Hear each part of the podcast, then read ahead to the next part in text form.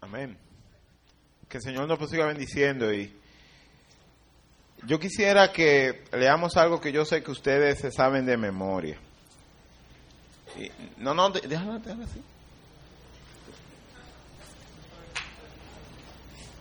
Y yo, yo quisiera que leamos Mateo en el capítulo 6 de los versos 9 al 13. Y sé que se lo saben de memoria, pero quiero que lo leamos bien detenidamente y como que vayamos viendo cómo está estructurado la oración modelo que hizo Jesucristo cuando sus discípulos le, le preguntaron cómo se debía orar.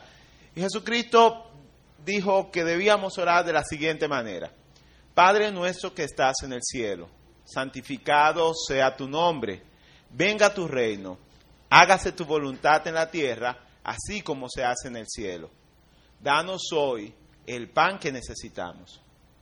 Perdónanos el mal que hemos hecho, así como nosotros hemos perdonado a los que nos han hecho mal. No nos expongas, se equivocaron ahí, no nos expongas a la tentación, sino líbranos del maligno. Y yo quisiera que ustedes se fijaran dos versículos, el 10 y el 11. Por favor. Miren eso. Jesucristo viene diciendo, Padre nuestro que estás en los cielos, santificado sea tu nombre. Y dice, venga tu reino, hágase tu voluntad en la tierra, así como se hace en el cielo. Punto. Después dice, danos hoy el pan que necesitamos. Y siempre me ha llamado mucho la atención que Jesús, muy diferente de nuestro es verdad, Emily tiene la culpa. No, pero ya está duro, Emily, no te apures. Decía que siempre me ha llamado mucho la atención que Jesús ora de una forma muy diferente a la que usualmente nosotros oramos. Yo estaba en una iglesia esta mañana donde el predicador decía que si nosotros somos realistas, vamos a coincidir en que el 99% de las veces que nosotros cerramos los ojos para orar es para pedir algo. Y yo he hecho historia como 20 mil veces. Pero como hay gente nueva, la puedo hacer otra vez. Una vez. Espérate. No, no, esa no. Una vez, oye esto, una vez yo estaba orando así en un grupo, y había mucha gente, y me dijeron, eh, Wellman, por favor, da gracias por las cosas que hemos recibido en este año. Y eh, había una persona que oró primero que yo y después oró otro. Y después me tocó orar a mí. Y yo empiezo, Señor, yo te doy gracias por todas las cosas que hemos recibido en este año, pero también quiero pedirte, Señor, por lo que va a pasar el año que viene. Mira nuestros planes, qué sé yo cuánto. Y todo yo pide, pide. Y viene el que me ha pedido que ore y me dice en el oído, loco, fue para que diera gracias, ¿eh? O sea, y a mí, de verdad, eso como que me impactó y yo me tuve que parar. Y empecé, retomé la oración y pude dar gracias por algunas cosas, pero me dejó pensando el hecho de que uno siempre, o vamos a decir casi siempre, cuando ora, es para pedir cosas. Siempre. De hecho, uno, la mayoría de veces que se acuerda de Dios es cuando está metido en el problema. Mientras le está pasando bien, Dios, si te conozco no me acuerdo o algo por el estilo. Pero Jesucristo es muy diferente. Jesucristo antes de pedir para que Dios sacie algo que nosotros podemos llamar una necesidad básica, que es la comida, pide porque la voluntad de Dios sea hecha en la vida de cada uno de nosotros, en la vida de Él. Y lo que pasa es que para Jesús lo más importante es la voluntad de Dios. Por eso lo pone mucho antes que el pan. Que se haga la voluntad de nuestro Padre que está en los cielos es desde el punto de vista de Jesús mucho más importante, inclusive, que la comida que sustenta nuestro cuerpo. Y piensen bien lo que yo le estoy diciendo, y vuelvo y se lo repito, para Jesús es mucho más importante que se haga la voluntad de Dios, o sea, que se cumplan los deseos de Dios, que el pan, que la comida que sustenta nuestros cuerpos. Piensen en eso. Y podemos decir que el pan en esta oración representa básicamente todas las cosas materiales, todas las cosas que, que son necesarias para nosotros tener una vida más o menos cómoda o aceptable. Yo sé que eso es un concepto relativo que varía de algunas personas, o sea, que varía de persona en persona, porque el otro día me acuerdo que eh, estaba leyendo en el periódico que en Estados Unidos la gente está muy preocupada porque ellos tienen algunos casos de gente que han cumplido ya seis meses y no tienen trabajo. Yo conozco gente aquí que se ha pasado más de un año sin trabajo y no se ha muerto. ¿Verdad, Josué? No. Pero, o sea, lo que le quiero decir es que eh, lamentablemente hay mucha gente que piensa a veces, ay, estoy mal, estoy mal. Y viejo, de verdad, si tú miras a tu lado, va a encontrar a alguien que quizás esté mucho peor que tú.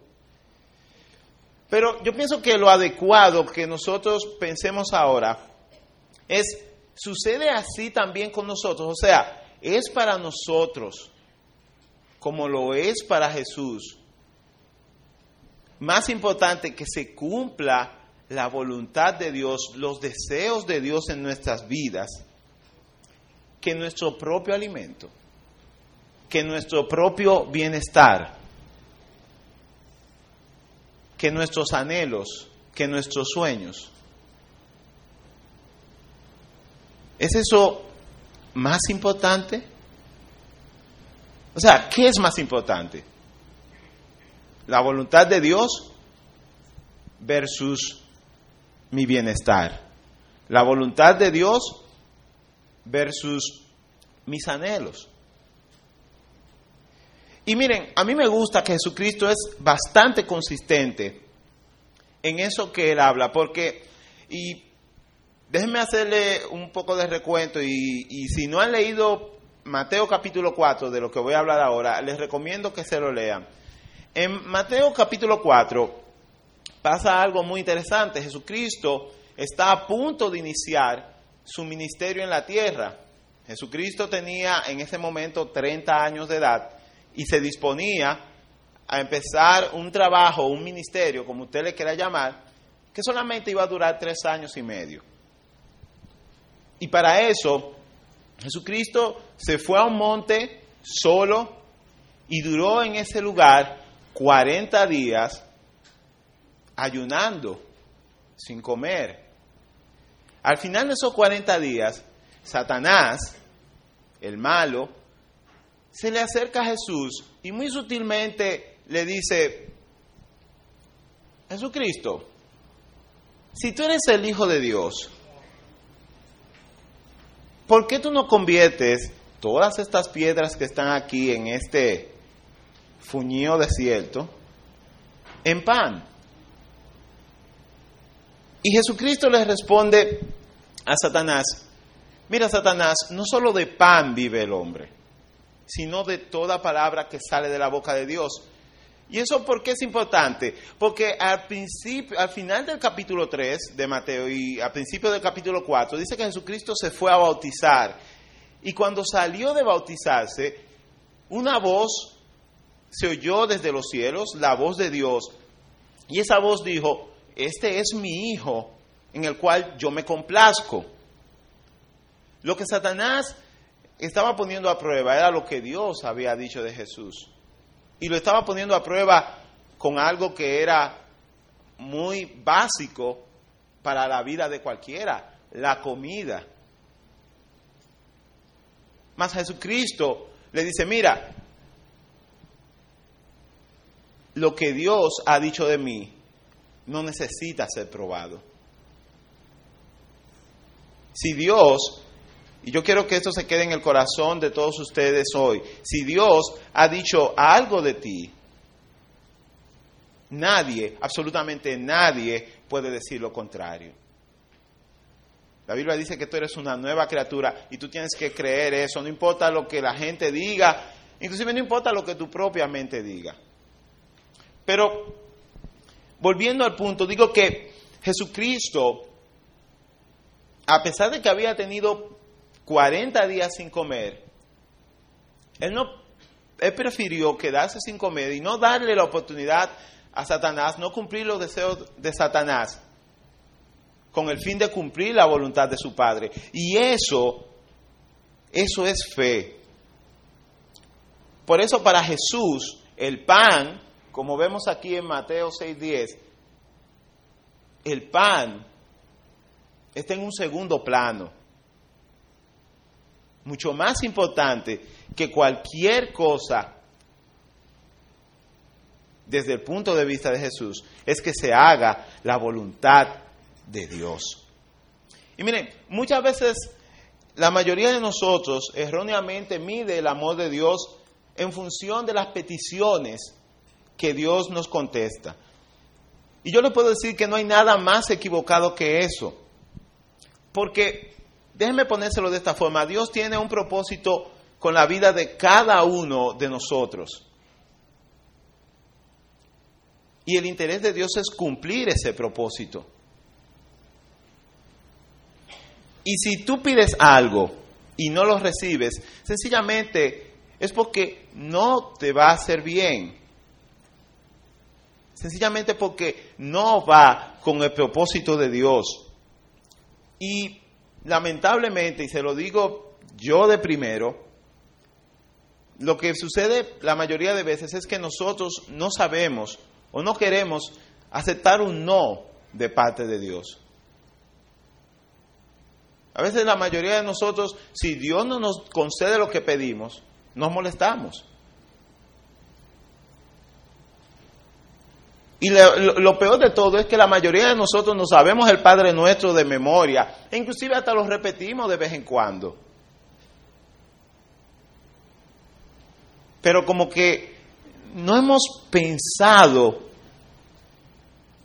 en que Jesucristo ha venido y nos enseña a orar, diciendo, miren, mucho antes que cualquier cosa que ustedes quieran tener, debe de cumplirse la voluntad de Dios en sus vidas.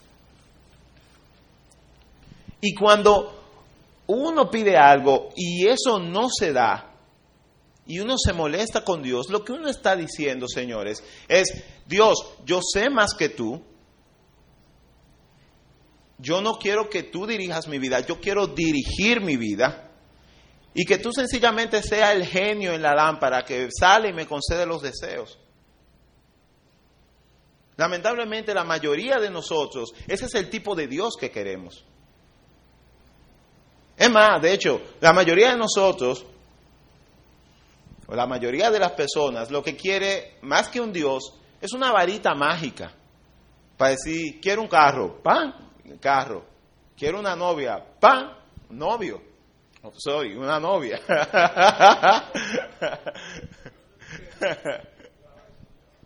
De la llenura del corazón habla la boca. No.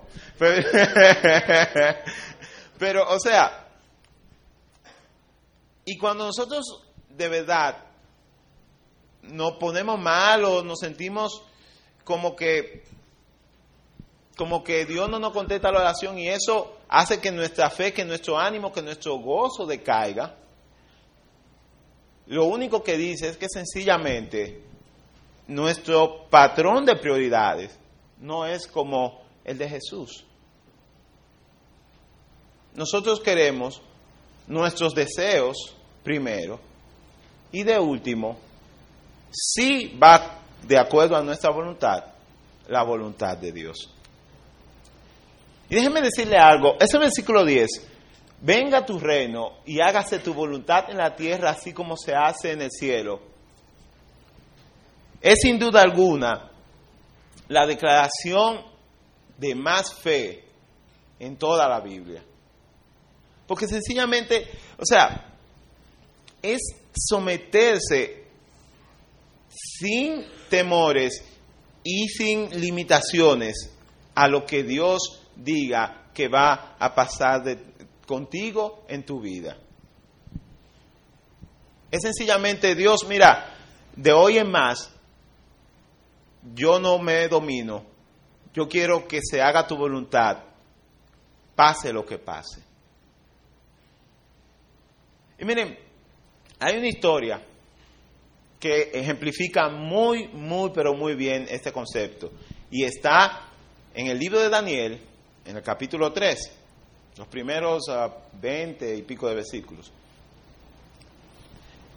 Y la historia más o menos va de la siguiente forma.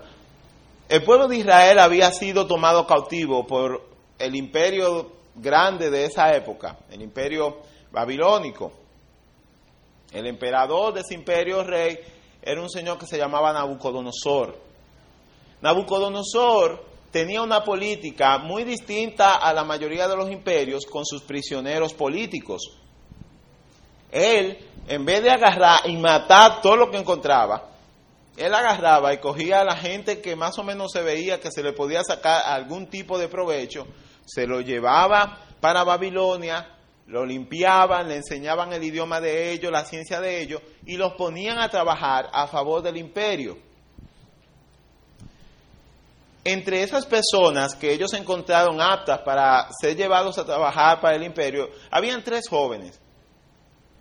Sus nombres fueron cambiados y los nombres que aparecen en el capítulo 3 de Daniel son Sadrach, Mesad y Abednego.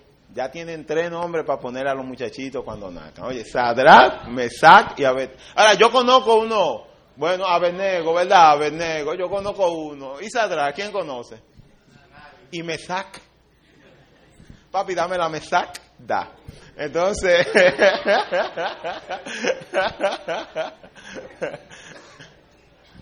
Sadrach, Mesach y Abednego. Bueno, pero el punto es que los muchachos se llaman Sadrach, Mesach y Abednego. Y Nabucodonosor, por muchísimas cosas que pasan, y no se las voy a decir para que ustedes la lean, en los capítulos 1 y 2 de Daniel, ha decidido construirse una historia, una, perdón, una estatua gigantesca de él mismo, para nada egocéntrico, y Y no solamente se hizo una estatua de él, la hizo de oro. Y la levantó en medio de la ciudad. Y algo así. Y tiró la siguiente ley, el siguiente decreto. Dijo, el día tal, del mes tal, del año tal, a la hora tal, sonarán los instrumentos musicales y al sonar del clavicordio y la trompeta, y al sonar de los instrumentos musicales, todo el mundo debía ponerse de rodillas y adorar a la estatua de Nabucodonosor. Firmado. En esos tiempos no había que poner la, el condicionante de que si nadie lo hacía porque todo el mundo sabía lo que iba a pasar con el que no obedeciera. Y el punto es que estos tres jóvenes oyeron la noticia y todo, pero ellos habían decidido permanecer fieles a Dios, pasara lo que pasara. Bueno, pues llegó el día tal, del mes tal y la hora tal, y sonaron las, los instrumentos, la trompeta, el clavicordio, salterio, arpa, pandereta y todo lo que ustedes quieran. Y todo el mundo, ya tú sabes, así al unísono. Y el rey Nabucodonosor estaba, me imagino que en una, qué sé yo, en un balcón mirando y viendo toda la gente como hormiga tiraba en el piso. Y de momento él ve como algo que él no puede creer. Él ve tres cabecitas con hombrito y bracito y se da cuenta que están de pie. Dijo, pero ¿quiénes son estos tigres que se atreven a desafiar mi orden? Mándalo a buscar. Y lo buscaron. cuando llegaron Sadrach, Mesach y Abednego, Nabucodonosor los reconoció y dijo, miércoles, pero estos tipos son los inteligentes que yo... Oye lo que vamos a hacer. Vamos a suponer que ustedes no oyeron. ¿Verdad? Ustedes no oyeron los instrumentos. Vamos a volverlo a tocar y ustedes, que ahora sí van a oír, se van a inclinar. Y vamos a suponer que esto nunca pasó. Ok. Ahora, la respuesta de estos tres jóvenes es la cosa de más fe o más alocada. Ellos dijeron, mira, rey, no hace falta que vuelvan a tocar. O sea, diciendo, nosotros sí oímos cuando se tocó. No hace falta que vuelvan a tocar. Nosotros hemos decidido serle fiel a Dios, a nuestro Dios. Y nuestro Dios, dijeron ellos, tiene todo el poder para librarnos. En ese tiempo a la gente, en vez de cantar la cabeza, lo echaban en un horno de fuego, a rostizarlo. Vaya forma de morir. Y ellos le dijeron, mira, nuestro Señor, nuestro Dios, tiene el poder para librarnos aún de tu horno de fuego. Más, si Él no quiere librarnos, si a Él no le da la gana de librarnos, igual nosotros vamos a serle fiel. Y está suelto. está suelto. Haz lo que tú quieras. De ahí para adelante lo que tú quieras. Exacto. Ahí. Te subí los vidrios. ¿Saben qué pasó? El rey, dice la Biblia, se puso rojo de la ira y mandó a calentar el horno siete veces más de lo usual. El horno estaba tan caliente que cuando amarraron a los tipos para echarlo al horno, los guardias que lo fueron a echar murieron del vapor que salía del horno. O sea, sin llegar a entrar en el horno. Pero los tres jóvenes, Sadrach, Mesach y Abednego, entraron al horno de fuego. Y ni siquiera, dice la Biblia, olía a cabello quemado. Miren, mi punto con decirle esta historia no fue que Dios lo libró, sino que en el momento de la verdad, ellos dijeron, Señor, que se haga tu voluntad, no mi voluntad, tu voluntad.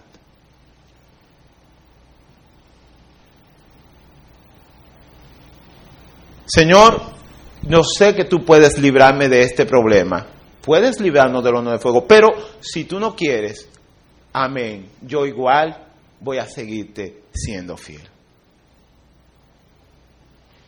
Eso es lo que significa venga tu reino.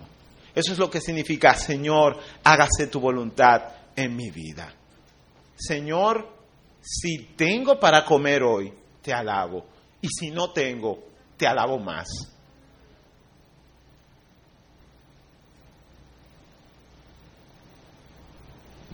Entonces, está pasando eso con nosotros.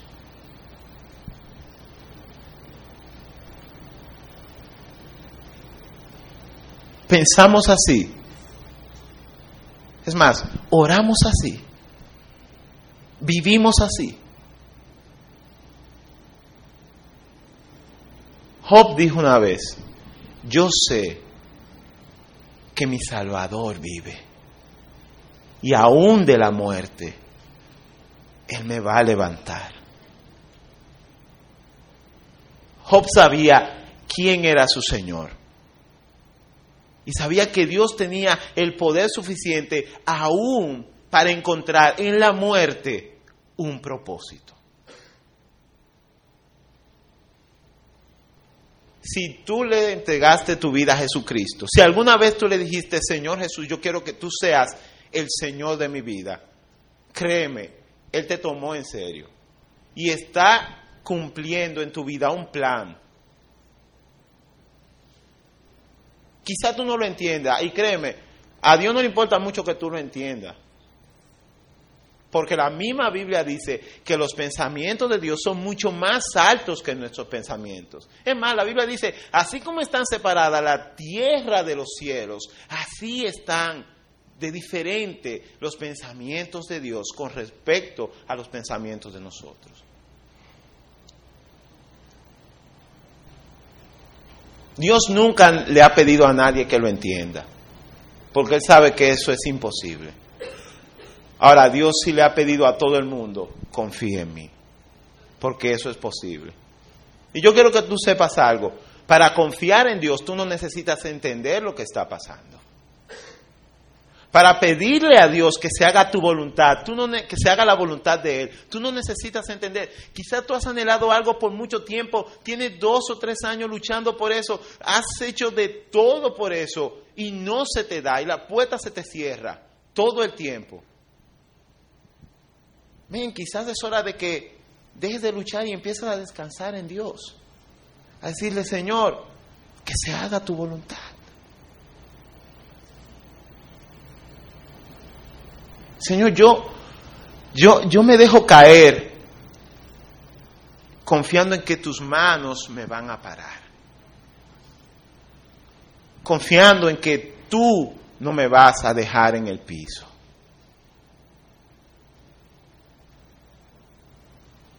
Yo le voy a decir algo, esto no es que tú no tengas peticiones, ni que tengas anhelos, ni que quieras cosas.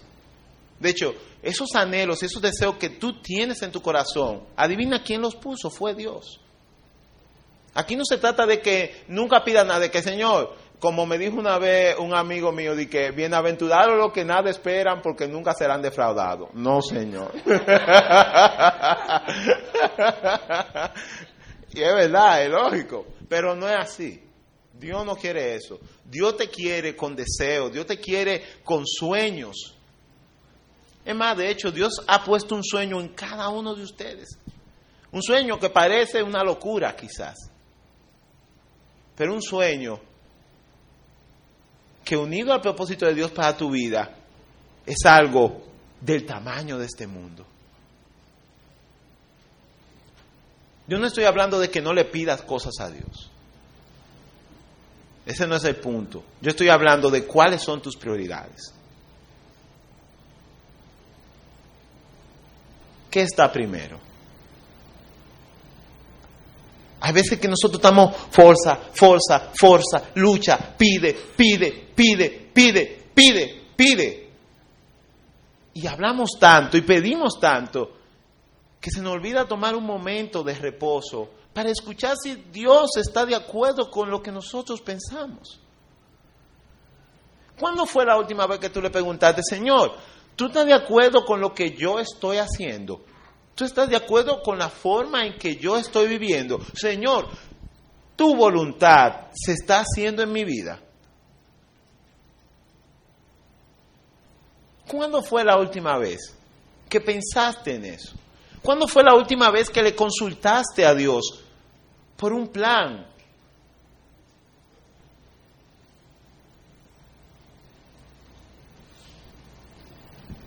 Yo quisiera concluir en esta noche haciendo varias reflexiones.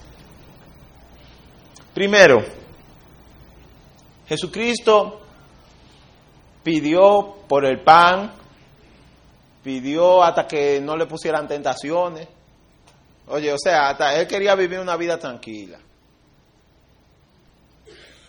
Vuelvo y digo, pedir no está malo. De hecho, Dios está mucho más dispuesto a darte que tú a pedirle. Y Dios tiene mucho más para darte que lo que tú tengas para pedir. El asunto no es acerca de si pido o no pido. El asunto es de cómo pido. ¿Qué está primero? Ese es el punto. ¿Qué está primero? La segunda reflexión es, Jesucristo nos dejó esa oración corta, que no se dura ni siquiera un minuto diciéndola.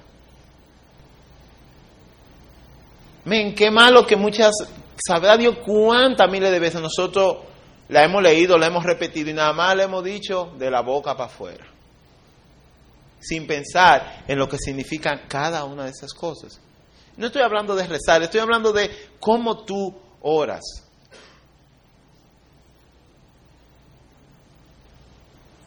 A veces nuestras oraciones, como decía al principio, se parecen a una lista de supermercado. Cosas que queremos. Quiero esto, quiero lo otro, dame aquello, dame, pide, por favor, ayúdame, qué sé yo cuánto. ¿Cuándo fue la última vez que oramos dando gracias? Sencillamente, Señor, gracias porque estoy respirando. Gracias por la vida. Gracias porque me has dado más de lo que necesito. ¿Sí? Aunque parezca poco lo que tú tengas, créeme, tú tienes más de lo que necesitas para vivir. Última reflexión. Jesucristo dice, venga tu reino. Con esa frase Jesucristo está diciendo, te acepto como rey. Y cuando tú tienes un rey, tú eres un súbdito, un, una palabra menos fancy. Está por debajo del rey. Un siervo, gracias. Tú eres un siervo del rey. Los siervos hacen lo que el rey dice. Viven como el rey dice que vivan.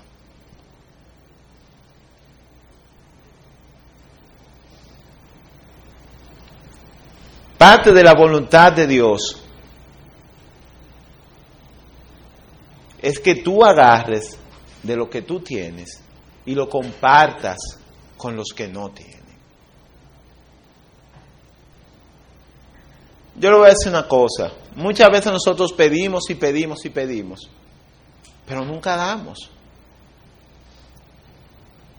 Conocemos muchísima gente en necesidad y solamente pedimos para nosotros.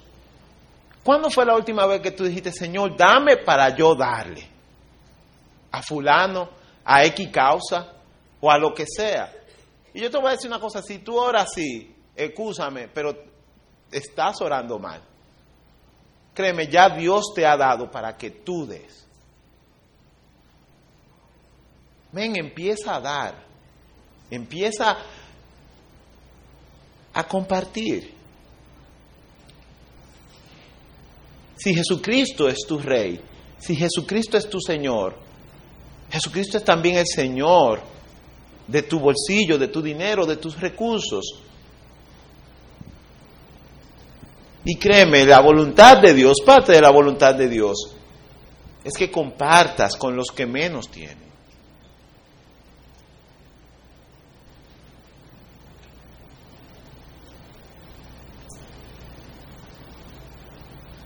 Jesucristo dijo, llamó a Dios que estaba en los cielos, Padre. Y como decíamos la semana pasada, si tú te atreves a llamar a Dios tu Padre, es porque entonces tú como supuesto hijo te pareces a Él. Vuelvo y repito eso. Si tú dices que Dios es tu Padre, es porque tú, como supuesto hijo, te pareces a Él. Piensas como Él. Haces las cosas como Él quiere que se hagan. Y mucho más importante, quiere que su voluntad, que sus deseos se cumplan. Si las cosas no son así, entonces yo quiero que tú empieces a revisar cómo tú le vas a llamar, cómo vas a llamar a Dios, porque Padre no puede ser. Yo creo que cerremos nuestros ojos e inclinemos nuestra cabeza por un momento. Y pensemos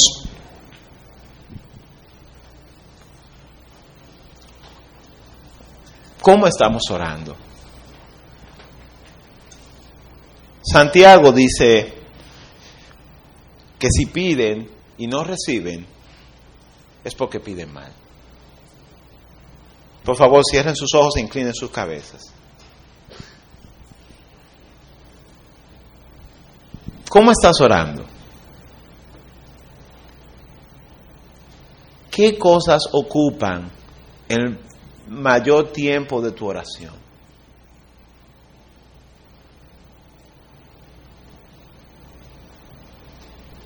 ¿Tú le has dicho alguna vez, Señor, yo te voy a ser fiel y voy a caminar contigo de la mano de aquí hasta el fin?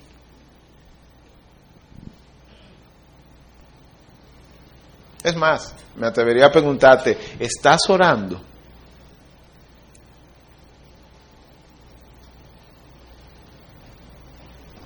Oremos. Padre nuestro que estás en los cielos, te damos gracias por todas las cosas. Te damos gracias, Señor, porque tu palabra dice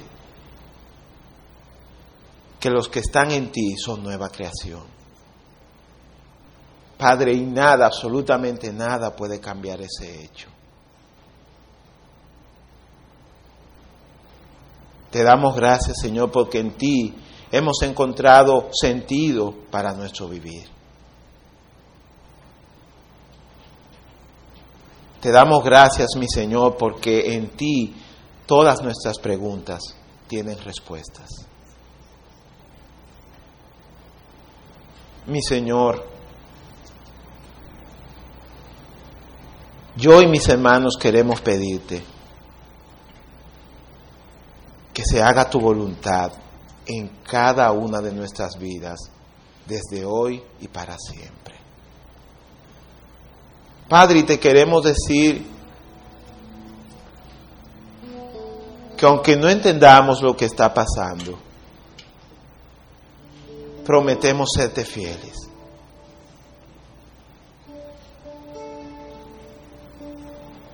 que aunque las cosas no sucedan como nosotros la hemos planeado, te alabaremos.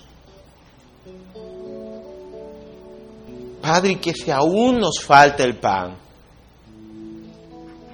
esa escasez será un motivo de acción de gracias, porque confiamos que tú tienes todo el control de nuestras vidas.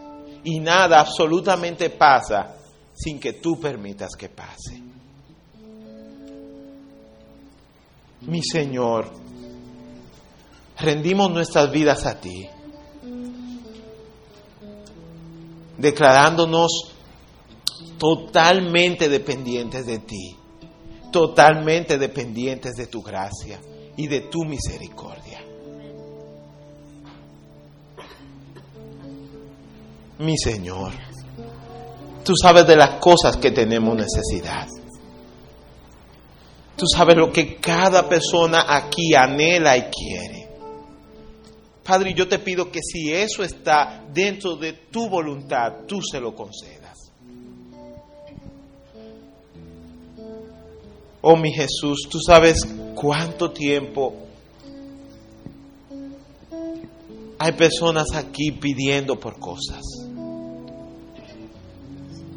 Señor, por favor, dale las respuestas que ellos tantos esperan. No la que quieren oír, sino la que va de acuerdo a tu voluntad.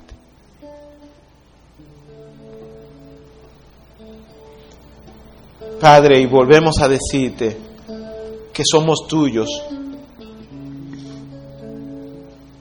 ya sea en la vida o en la muerte, como dijo Pablo, y que queremos caminar contigo de la mano hasta el fin. Oramos en el nombre que es sobre todo nombre, el dulce nombre de Jesús. Por favor, permanezcan así como están.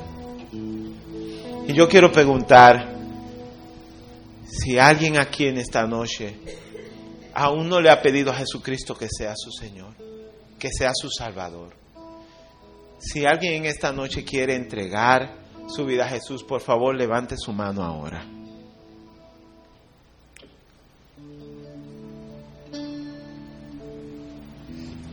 Que Dios nos bendiga.